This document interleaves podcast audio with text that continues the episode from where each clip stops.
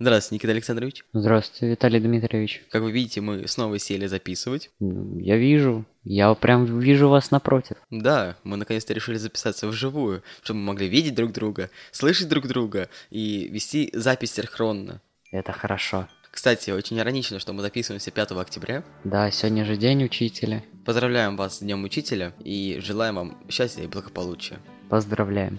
Что ж, давай приступим к выпуску. Давай приступим.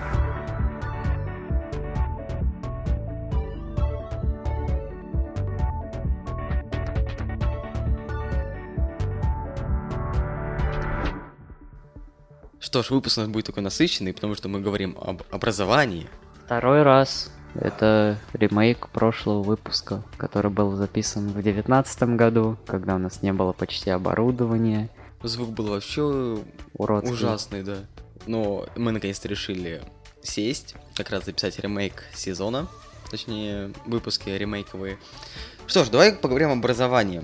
Э, Мы сейчас возьмем э, цельную систему образования современную, потому что ну, мы живем в современности, и нам говорить о ней более легче будет. Полностью с тобой согласен. Смотри, вот у нас есть школьный портал. И там вот эти электронные документы, вот это, которые заполняют учителя. Есть такое. А Как ты думаешь, насколько сложно работать со школьным порталом? Как по мне, работа со школьным порталом, если ты молодой учитель, э, думаю, тебе не составит труда в нем разобраться, э, да и в целом сами программы стали довольно легче. Если ты учитель более старого поколения, то есть шанс, что разобраться будет гораздо сложнее, потому что уже возраст не тот. Ну, с тобой полностью согласен, потому что старое поколение, оно не так сильно, так, так сказать, разбирается в новых технологиях. Ну, так и есть. Так и есть. и некоторые люди просто, им дай ноутбук, они даже не поймут, как его включать. Блин, честно, нет таких примеров. Мне кажется, включить... Ну ладно, включит, включит-то. Ну, например, зайти в браузер, вести школьный портал, авторизоваться через госуслуги. Это уже будет сложновато. Вот с этим тогда уж согласен. У нас, по-моему, даже в школе есть такие учителя. Ну, точно не могу. Ну, ну, 50 на 50, давай так скажем. Да, и так. Вот. Сама работа со школьным порталом, она несложная. Тем более сейчас с каждым годом, с каждым мгновением они делают его легче. С одной стороны. А с другой стороны, чтобы понять, как еще... Допустим, доп- заполнить тоже поурочное планирование. Я сам с этим сталкивался, насколько ты помнишь. Да, помню. И я его не раз заполнял, и не раз его обсле- отслеживал. И могу сказать так, типа, да, э, очень удобно, что можно, например, уже сохранить поурочное планирование в Excel-таблице, потом просто ее взять и вставить чтобы автоматически уже все поставилось. Но бывают такие минусы, как школьный портал, который ин- иногда просто берет такой, а, это таблица, а что? Я не понимаю, простите. Это не мое вообще, и идите вы куда подальше. Я считаю, это большой минус, потому что раз вы облегчаете работу учителям, тогда почему вот школьный портал так ужасно воспринимает, например, те же таблицы для поурочного планирования. Но тут стоит главное утверждение сделать сейчас, вот прям, раз мы говорим про работу школьного портала, это как он работает. И мы берем не в принципе, как типа, как заполняется журнала, а имею в виду, работает на, на серверном уровне. Ну понимаешь, о чем я? Да. Как бы ты оценил работу школьного портала? Честно, я бы оценил ее очень ужасно, потому что он очень сильно связан с, с госуслугами, а как мы все прекрасно понимаем, госуслуги такой прекрасный сайт, такой хороший, никогда не лагает, никогда не бывает сбоев, естественно же в переносном смысле. Как по мне, очень ужасная работа. То есть э, можно было его как-нибудь по-другому прикрепить, либо сделать что-то, что улучшит всякие... Я не знаю, чем сказать вообще.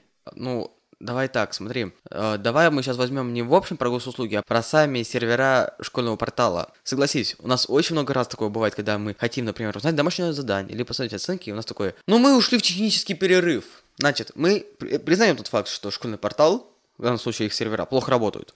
Есть такое, полностью с тобой соглашусь, потому что это можно заметить по частым сбоям серверов. Когда мы буквально хотим просто встать, например, с кровати, залезть на сайт и посмотреть просто домашнее задание, чтобы в дальнейшем э, с перерывом там в 5-10 минут начать его делать. А бывает такая фигня, ты заходишь, и тебе высылают абсолютно рандомную ошибку, и неизвестно на какое время. Понимаю тебя хорошо.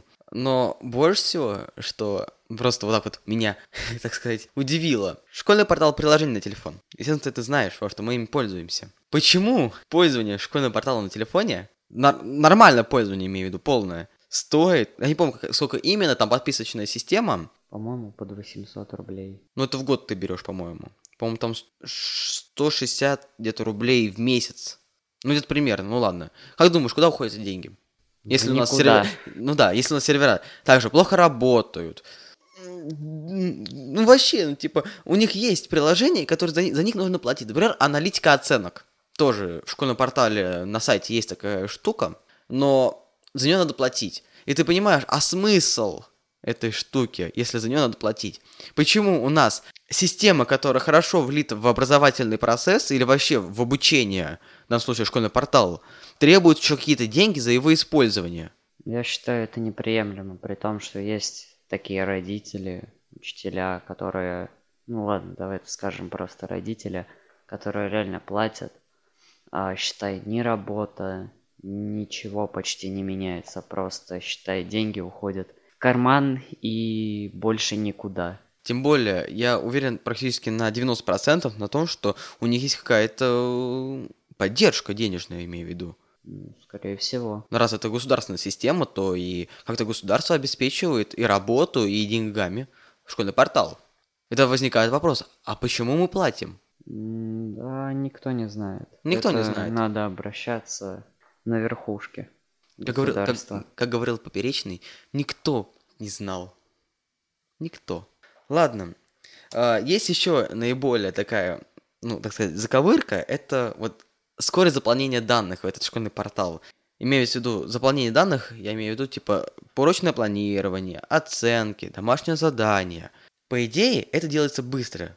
Потому что у тебя все уже главная страница, рабочий стол называется для учителей, и у них все сразу обозначается, где ты не поставил оценку, где ты домашку не поставил, все обозначается. Но есть одна главная проблема, которую мы с тобой уже подметили, это работа школьного портала. Потому что иногда, как вы знаешь, ну и ты знаешь, и я знаю, и, наверное, все знают, сейчас некоторые школы до сих пор остаются на системе такой, что ученики сидят в классе, а учителя бегают, так сказать, за ними. Но есть такое. Вот. И из-за этого все учителя не могут поставить оценки сразу в этот же момент. Потому что либо э, они не хотят, либо нет, например, мобильного интернета, а как минимум берем нашу школу с тобой, э, Wi-Fi там нет такой глобальной развернутой сети. Это да. И постоянно, например, беготня, беготня. Ты просто не успеваешь, у тебя дается 10 минут на то, чтобы быстренько забежать в класс, взять другие учебники и пойти, например, в другой класс. А, И при этом этих 10 минут явно не хватает, чтобы просто проставить банально оценки. Просто каждая эта беготня, она отнимает довольно очень много времени и придется, приходится оставаться потом после уроков, считай, сидеть, заполнять э, до неизвестного тебе времени. Вот. И тут самое главное, все учителя, практически все, заполняют после образовательного процесса. Они все заходят на один и тот же сайт, и иногда сервак такой,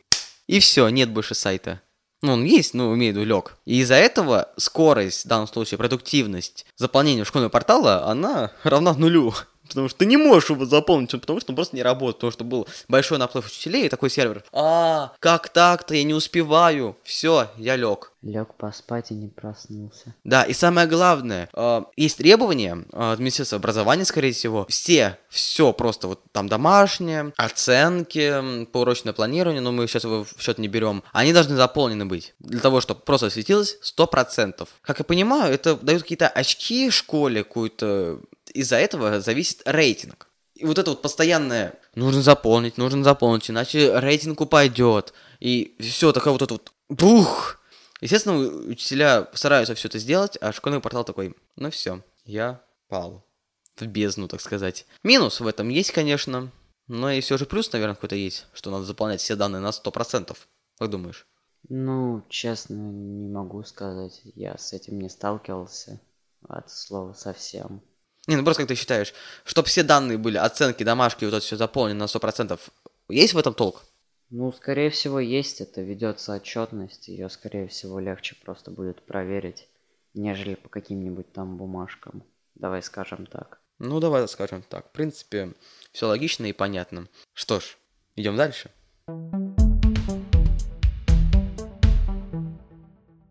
А сейчас мы поговорим о теме учителя и их способности привлечь учеников. На самом деле не нам говорить об этой теме, потому что только учителя могут э, понять и... Хорошо рассказать об этом. Да, хорошо рассказать, и только они понимают, как взаимодействовать с учениками. Но мы сейчас... Э, Будем предполагать, ну, по нашему личному опыту говорить. Как стоит с нашей точки зрения привлечь наше внимание. И что, наоборот, наверное, не стоит делать. Ну да. Я считаю, на самом деле, что чтобы привлечь ученика к тому или иному предмету, стоит больше, наверное, взаимодействовать с тем же классом, да и рассказывать как можно проще и приводить какие-либо примеры, то есть из жизни, например, то есть тоже общество знания, когда нам рассказывают об экономике и приводят э, в пример, ну, например, о бизнесе, говорят, какие там затраты, например, что, какие уходят налоги и так далее. То есть, э, чем больше взаимодействуешь с классом, тем больше идет внимание. Учеников. Учеников, да. То есть ты начинаешь больше интересоваться той или иной темой, а в дальнейшем это просто для тебя станет как влечением к тому или иному предмету. И ты будешь все больше и больше узнавать информацию об этом. И, соответственно, потом, как мы с моим ведущим, соведущим, неважно как, именно так мы захотели сдать общество знания. Юху. Очень позитивно ты об этом сказал, конечно, я Очень удивляю. позитивно. Очень позитивно. Это же самая позитивная новость. Ну, в принципе, да. У меня совпадает точка зрения с тобой, в принципе, но я считаю, что еще что нужно, как привлечь учеников, имею в виду, это только как интересно рассказывать об этом, о предмете, о любых темах, которые ведутся на этом предмете. Я считаю, что нужно еще как-то преподать ученику что этот предмет нужен тебе в реальной жизни. Тем самым ты заинтересуешь ученика, он будет как-то это применять, либо как-то находить способы, как ее применить в жизни, и тем самым он будет также все больше узнать информацию об этом предмете. А, также, чтобы, как я считаю, чтобы привлечь ученика, которые, которые просто не хотят учиться, я думаю, с ними стоит поговорить спросить его интересы и почему он вообще не хочет учить этот предмет. Потому что сам факт того, что ученик просто сидит и бездельничает, это, как я считаю, ну, очень отвратительно, потому что мы всем своим видом начинаем показывать, э, что нам тот или иной предмет неприятен. Не нужен и вообще мы его терпеть не можем. Да, то есть э, получается учитель, который работает, старается, пытается преподнести нам ту или иную тему, если учитель, конечно, интересно рассказывает, то получается все его труды напрасны. А если учитель скучно рассказывает? Ну, если честно, учитель, когда скучно рассказывает, ну, ты же не всегда реагируешь. То есть скучно рассказывает, соответственно, у тебя нет интереса к предмету, но делай хотя бы допустим, запись вид, тетради. Да, запись тетради. Делай вид, что ты понимаешь, и то, что ты как-то более-менее можешь влиться в эту тему. То есть особо в нее не углубляйся, но при этом хотя бы знай что-то из того, что было сказано на, этим, на этом предмете. Ну, давайте скажем, нам дают в школе те предметы, которые нам в любом случае нужны будут. Ну, от, относительно все. Относительно это верная точка зрения. Но относительно и нет. Потому что, например, некоторые предметы в принципе, можно было бы исключить. Давай, допустим, возьмем музыку. Музыка. Тут больше да, чем нет, но, как по мне, этот предмет чему-то обучает, как в истории. То есть, когда нам на уроках рассказывают про тех или иных композиторов, ты же, получается, узнаешь их. Ну да. В истории же таком чаще всего не рассказывают, больше рассказывают о каких-то исторических битвах, о каких-то правителях, о каких-то войнах. И вряд ли, и вряд ли ты узнаешь какой там, блин, был композитор, и какую он вообще там симфонию, песню, музыку, неважно, какую он писал вообще, какие произведения он писал. Это если с хорошей стороны. Если у тебя музыка заключается в том, что э, учись петь, ну, это неинтересно. Просто заучивать текста как на стихи на литературе. То есть это очень неинтересно, и думаю, что в жизни это очень мало пригодится. Потому что этому существует как раз-таки замена литературы. Там ты учишь стихи, то есть ты развиваешь память и, соответственно, развиваешь читку, то есть свою дикцию. Тоже верно. Вопрос такой хочу тебе задать. Кто не входил в могучую кучку? Иди куда подальше. Видите, он не помнит, а я вам скажу, это был Глинка. Вот так вот. Смотри, тогда с какими учениками легче работать, если не интересованы они просто забивают на предмет, а интересованы. Они и так уже сидят и тебя хорошо слушают, выполняют, допустим, домашнее задание, они участвуют в, в уроке, образовательном процессе, они тебе готовы там задать вопросы, иногда даже говорят то, о чем учитель еще не говорил, но они об этом уже знают. Я считаю, что стоит между те, которые не заинтересованы и заинтересованы, больше приятнее э, всего работать как раз-таки с серединой, которые вроде бы и не заинтересованы в предмете, но при этом вроде как делают домашнюю работу и как Делают работ... вид, что они делают. Да, то есть с ними можно пообсуждать, они могут позадавать вопросы, могут в какой-то момент промолчать, могут очень много взаимодействовать, много куда там те же Олимпиады и так далее могут все проходить это, но предмет им сам не нужен, но при этом они все равно, как я уже говорил, то есть делают вид, что он им интересен, и они его понимают, в принципе. Вот с такими людьми, как по мне проще работать. Потому что те, которые все знают, ты уже сам прекрасно понимаешь, какой вопрос ты им там не задашь по предыдущей или по теме, которая сейчас, но ты уже объяснил, они ответят. Те, которые не учатся, они не ответят от слова совсем. То есть их почти бессмысленно спрашивать как и те, которые знают, ну, только одни знают ответ на вопрос, а другие даже этим не интересуются. А вот э, эта середина, то есть баланс между Учебой и не учебой? Да. Э, они могут быть на какой-то вопрос ответят, на какой-то нет, где-то спросят. Вот они взаимодействуют. Они как бы создают то самое пространство, в котором очень комфортно. То есть с такими людьми легче всего работать. Понятно. Значит, давай подведем итог такой небольшой, так сказать. Заинтересовать можно любого ученика. Честно говоря, да. Даже если ученик вообще не учится, то, в принципе, если ты хорошо ему преподашь урок, покажешь, насколько это будет, может быть, весело, прикольно, приятно, не знаю, как еще какие слова подобрать. Полезно. Полезно. Ну, сделать так, чтобы ему понравилось, он заинтересуется. Да. Тем самым учителям легче работать с тем балансом, который они учатся, но делают это для того, потому что это надо, а не, для, а не по своему интересу. Не, немножко неправильно сказал. Э, этот баланс, то есть не, они учатся, может, я как-то неправильно выразился, но они как бы учатся, им этот предмет вроде как нужен, но они, давай проведем тот же УГ, они его не сдают в УГ. То есть это, можно сказать, как хорошисты. Ну, я тебя понял. Которые вот баланс вот этот соблюдают, которые вроде как учатся, вроде как нет, но при этом предмет интересен, они могут его учить, не учить, соответственно, получать какие-то оценки. То есть более взаимодействия с ним больше. Понятно. Что ж, предлагаю тебе пройти к следующей теме. Давай.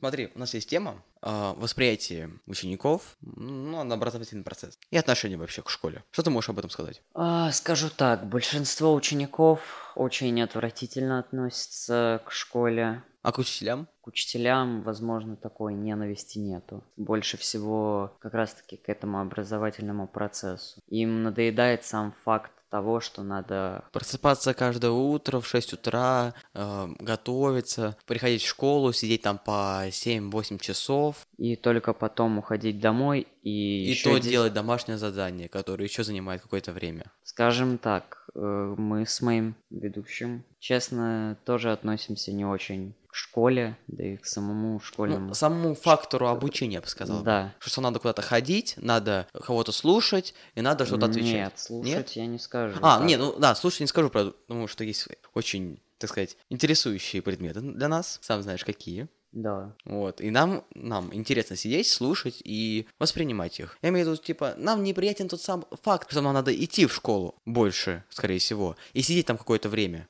Так и есть. Потому что, так сказать, для некоторых мы тратим время впустую. Мы могли посидеть, поспать, поиграть, посмотреть, погулять. Но мы сидим в этой долбанной, извините, школе. Даже нечего добавить. В принципе, все сказано верно. И тот самый фактор, что вот нам опять приходится идти в эту школу, я считаю, что в принципе нормально. Нет, я ничего против школы не имею, как и ты, скорее всего. Это все же образовательное учреждение. Оно дает нам знания, дает нам, в принципе, представление о мире. И тем самым мы, так сказать, просветляемся. Это дает нам дополнительную дорогу в жизни, давай скажем так. Даже не просто она нам прокладывает дорогу в жизни, так лучше всего сказать. С тобой полностью согласен. Давайте скажем честно, вот учителям тоже не в кайф ходить в школу. скорее всего, да. Может, кому-то и интересно, именно из личных побуждений, к примеру, интересно рассказать ту или иную свою мысль. А именно сам факт хождения в плане, то есть ты обязан ходить вот в этот, этот, этот, этот и этот день, чтобы просто там посидеть и посмотреть на учеников, которые ничего не делают. Но вот этот факт, наверное, и раздражает. Но, скорее всего, Учителя это делают, во-первых, по палке, так сказать. Они должны приходить в школу и давать предметам. Но в этом же они как-то пытаются дать, имею в виду то, что, типа, они пытаются нам дать знания. И, в принципе, а, да, они не хотят ходить в школу, потому что у них уроки, заполнение школьного портала, как я уже говорил, всякие пла- э, планерки и дополнительные вещи, тем более, если ты не просто учитель какой-нибудь предмет, а если ты, например, учитель начальных классов, завуч, вот это вот все, вышка, так сказать. В принципе, у нас с тобой лично Отношение в школе такое нейтральное. Да, мы не любим э, вставать в 6 утра, допустим, даже, наверное, где-то в 7, чтобы к 8 приходить в школу и сидеть еще там какое-то количество времени за получение знаниями. Но тот самый фактор, что мы получаем знания, мы, в принципе, не отрицаем и никак к плохому к этому не относимся. Да, потому что некоторых же вещей мы не знали. А походя в школу за, ну, за 9 лет, мы к тому же, вот, даже с первых классов мы научились лучше читать, лучше писать, лучше считать. То есть вот эти уже сами факторы того, что именно в школе этому мы научились, дает какой-то нам прогресс. В принципе, да. И самое главное, что-то у нас написано-то в сценарии, но что-то мы забыли про это сказать. Школа нам все же дает воспитание. Да. Она... она делает у нас с людьми. Она воспитывает в нас личность. Что ж, у нас, наверное, это уже будет... А, нет, не заключающая все же тема, но последняя тема в данном подпункте современном образовании. Давай к ней уже приступим. А, сейчас мы будем подводить плюсы и минусы Система образования? Или о современном образовании? Ну, какие мы будем сейчас подмечать, какие плюсы и минусы, да, можно под, подметить в э, современной системе образования. Ну давай. Кто плюсы, кто минусы? Не знаю, я думал, мы остановим, подумаем, потому что у меня в голову вообще ничего. Орел? Орел. Лешка. Алиса, подкинь монетку. Орел. Ты говоришь плюсы, я о минусах. А, вас что-то не устраивает? Все прекрасно, спасибо тебе большое. Доброе слово и боту приятно. Э, давайте я вам сейчас э, расскажу плюсы. Виталик будет подмечать минусы. И будем это делать по порядку. Плюс, минус, плюс, Поочередно. минус. Ну, да. Снач- начну я. Как я считаю, э, первый плюс это появление школьного портала. То есть нам стало легче смотреть информацию, нам стало легче понимать, какие у нас оценки и какие вообще у нас шансы на получение той или иной оценки в общем. А, и также стало проще смотреть домашние задания. А также стало легче смотреть свой промежуточный балл по тому или иному предмету. Что ж, играем э, добрый и злой коп, да? Давай. Ну смотри, школьный портал плохо работает. Иногда ты, когда хочешь посмотреть домашку, он такой тебе говорит, нет, стопинг, я не буду тебе показывать домашнее задание, потому что я не работаю. Тем самым, а тех же самых бумажных дневниках ты записал на уроке, что именно тебе надо сделать. Ты в любой момент открыл и посмотрел. Тоже верно. А, плюс тогда еще тебе один приведу. Стали учебники некоторые облегченными в плане... Имеешь в виду материал более понятен? Некоторые учебники стали упрощены. Для учеников? Для учеников. А для учителей? А для учителей то же самое. А вот эта легкость, так сказать, твою, неужели эта игра реально такую хорошую пользу? Потому что иногда из-за какой-то легкости ты просто не можешь понять материал, потому что он изложен легко. И некоторые моменты, которые ты не понимаешь, ты не можешь понять. И, и они там не описаны, потому что легкость. Ну хорошо, какие тебе? Давай назовешь ты плюс, а я какой-нибудь минус. Ну давай. Смотри, ну раз мы так поменялись ролями, тогда я тебе так скажу большой плюс в современном образовании. Мы в любом случае, если что-то нам непонятно, всегда в интернете есть этому решение. Хорошо. А есть минус. К примеру, информация может быть не до конца рассказана. Зайди на другой сайт и посмотри другую информацию. Так на некоторых сайтах все одинаково. Так что давай не будем спорить с этим. И не везде указана точная информация и А правильная. И даже не точная информация, а правильная информация. Где-то может быть изложен один пример, где-то другой. И выбирать, какой, какой больше тебе подойдет, и правильно ты решаешь ли вообще, неизвестно. То есть ты хочешь сказать, что, что та же теорема Пифагора может изложена по-разному? Может быть. Ладно, а что ты скажешь насчет. ГДЗ? А что ты скажешь насчет ГДЗ? Насчет ГДЗ, Это То тоже же- ведь то, плюс. ж- то же самое. Тут может быть как и правильно все до единой капли, так и в какой-то момент может быть проскакивать решение с- за другой класс по теме, которую вы еще не проходили. То есть это и плюсы, и минусы, но каждый друг друга дополняет. Вот в этом и заключается. Современное образование, оно держится на каком-то непонятном балансе. Имеешь в виду, что, что... Каждому плюсу есть свой противовес как минус. Ладно, ладно, ладно. Ты что ты слишком сильно замахнул, конечно, я удивляюсь. Я удивляюсь. В принципе, о чем мы хотели рассказать, мы уже, наверное, уже рассказали, обсудили, поговорили, хм, разобрали.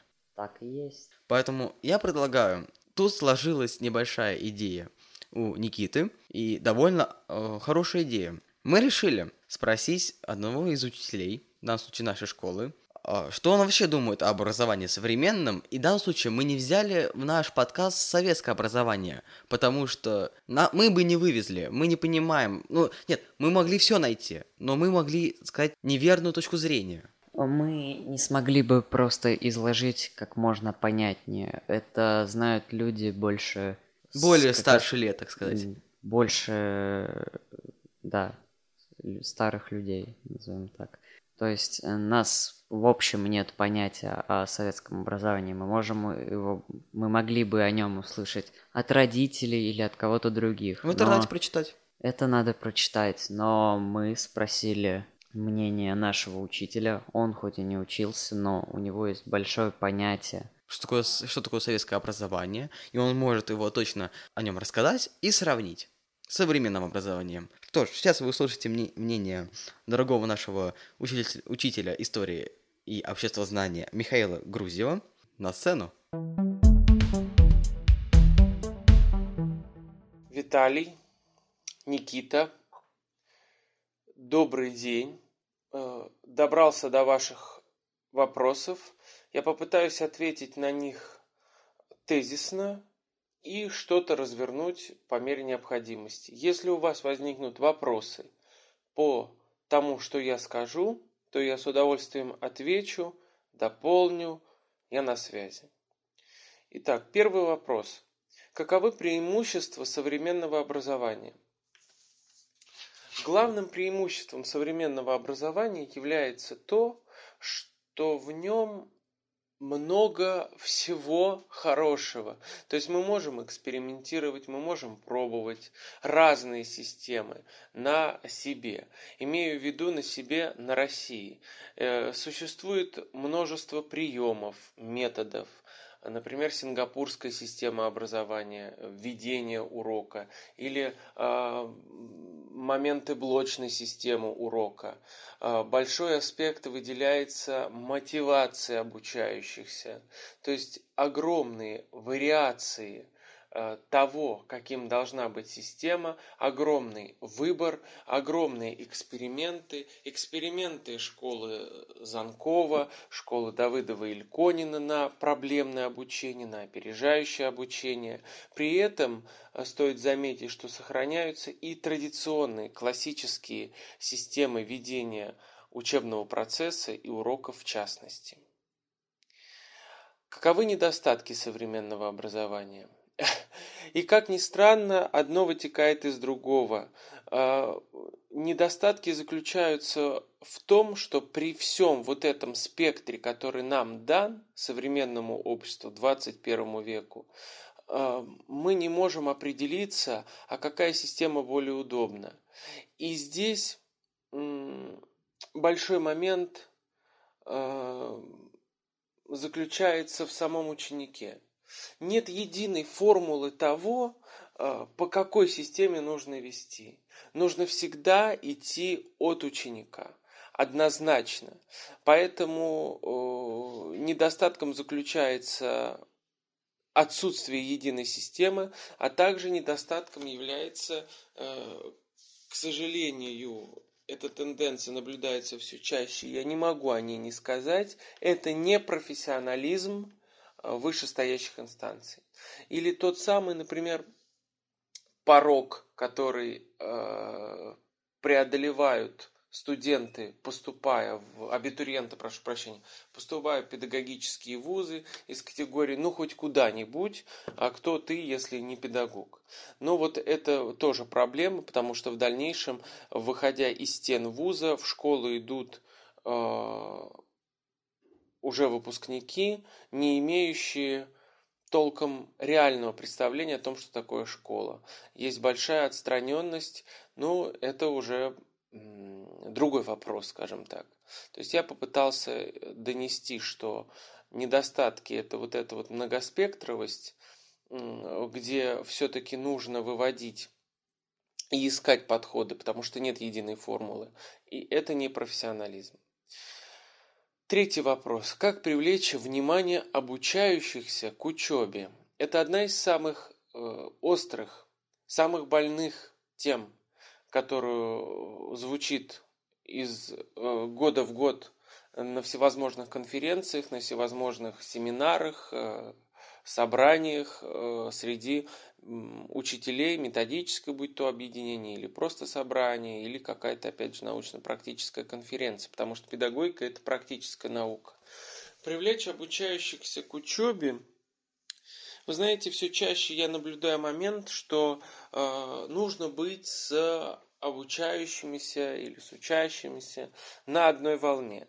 На самом деле, чем старше ты становишься, тем это труднее, потому что э, возникает вот этот вот большой философский вопрос взаимоотношений отцов и детей. И тут можно взять либо действительно быть на одной волне, либо высоким уровнем профессионализма. Потому что учащийся, он э, все видит. И если он видит халтуру, то он и сам халтурно будет поступать. Если же он видит профессионализм и работу, то он тоже будет работать, потому что в каждом этапе становления личности мы когда-то берем Э, себе какие-то идеалы, какие-то образцы. И, э, как правило, одним из первых образцов или идеалов становится прежде всего не то, что друг, не то, что родитель. При всем уважении такие есть, я не исключаю, но это и учитель в частности. Привлечь можно еще, конечно, теми информационно-коммуникативными технологиями, которые э, пытается пестрить современное образование – и это тоже одно из преимуществ его. Это и мультимедиа, это и а, всевозможные квест-игры, это пользование интернет-ресурсами, использование интернет-ресурсов, то здесь можно привлечь. Причем, я бы даже сказал, не только к самой учебе, да, к учению как таковому, а к какому-то конкретному предмету. Сейчас, опять же, в современном мире мы наблюдаем, что нет какой-то отрешенности какой-то науки. Все время, если ты берешь историю, то с историей связана и философия, и психология, и масса-масса всего. А это личность, а значит мы можем проговорить и про биологию, а это и научное открытие, значит это и наука, и астрономия. То есть в любом случае вы будете касаться а, от одного и переходить соответственно, к другому. Вот так вот может это развиваться. То есть, э, опять же, если не говорить мутно, попытаться быть на одной волне, иметь высокий уровень профессионализма и пользоваться тем, что тебе дано в наше время. Четвертый вопрос. Какое образование было лучше, современное или в советское время? Сейчас все говорят о том, что многие говорят, вот советское образование было лучше гораздо, чем нынешнее, чем сейчас. Я опять вообще сравнивать нехорошо. Смело вам заявляю, потому что у каждого есть свои плюсы. Ну, что подразумевает, давайте, советское образование. Прежде всего, это идеологический аспект, да, который все-таки мешал Э, и с од... мешал с одной стороны в какой-то исторический этап, с другой стороны на первых э, этапах становления э, системы образования как таковой СССР это очень помогало. Существовали так называемые ликбезы, да, ликвидация безграмотности, так называемая, куда приходили дяди, тети и мужчины и женщины, прошу прощения, и обучались, да, чтобы получить образования, аттестат о, об окончании э, основного общего образования. Значит, везде свои плюсы. Э, я могу, наверное, смело заявить для себя, э, что все-таки я за современное образование, потому что я являюсь участником современного образовательного процесса. А говорить о том, что в советское время было и, опять же, идеология, это мы пионерские зорьки, и там э, марксисты, ленини, ленини, э, ленинцы, и, и же с ними, это и, конечно же, вот чего не хватает из советского времени современному, это трудовое воспитание. Да? И это Антон Семенович Макаренко, который, собственно, трудовые колонии, э, целый трактат об этом писал, и этот опыт мы не имеем права откинуть, а мы должны его перенять. Ведь когда произошел слом, я имею в виду развала Советского Союза, почему-то все сразу отринули. То есть это не наше, это не к нам, это не туда. Здесь я, конечно, не соглашусь, потому что и это наше, это про нас, это о нас, и мы не имеем права просто это откинуть. Нужно брать э, лучшее и идти дальше в современное образование. То есть советское образование как подспорье, как основа, это действительно было великолепно. Однако сейчас возвращать тенденции советского образования в современный мир, я считаю не совсем возможным по одной простой причине. Люди шагают дальше, век информатизации и век э, э, тенденции информатизации и тенденции э, гуманитаризации, да, к тому, что мы для всех стран пытаемся выстроить единую систему, чтобы образование было, если ты его получил, то на достойном уровне и ценилось это везде, во всем мире. Я считаю, что это очень правильно. В советское время э, на территории СССР вот это их образование, хотя опять же, если ты получал образование э, советское, то это ценилось во всем мире. Но сейчас мы в единой системе находимся и на едином, скажем так, уровне. Э, еще раз повторюсь, что, наверное, надо перенимать современное образование, опять же, идея гуманизация, а, э, простите, ну да, гуманизация о том, что мы обращаемся к личности. В советское время обращалась и воспитательный аспект пользуется, но не так, наверное, как мне кажется, открыто, как это делается сейчас. Сейчас все-таки больше обращение к личности ребенка э, простите, учащегося идет. И я считаю, что это вполне правильно, и для меня приоритетом будет современное образование. А, так как советское образование – это хороший фундамент, это хорошая основа, это хорошее подспорье. И э, самый, наверное, сложный, это пятый вопрос, каково быть учителем. Э, это посвятить э, всего себя великому делу, делу просвещения, когда изо дня в день ты должен да, и обязан держать какую-то планку, держать какой-то уровень, и это уже откладывается у тебя и уходит в твое подсознание, это влияет на твои какие-то семейные взаимоотношения общего характера. Ну, то есть здесь смело заявляю, что это непросто, если мы говорим об учителе в самом лучшем моменте, э, в самом лучшем смысле этого слова.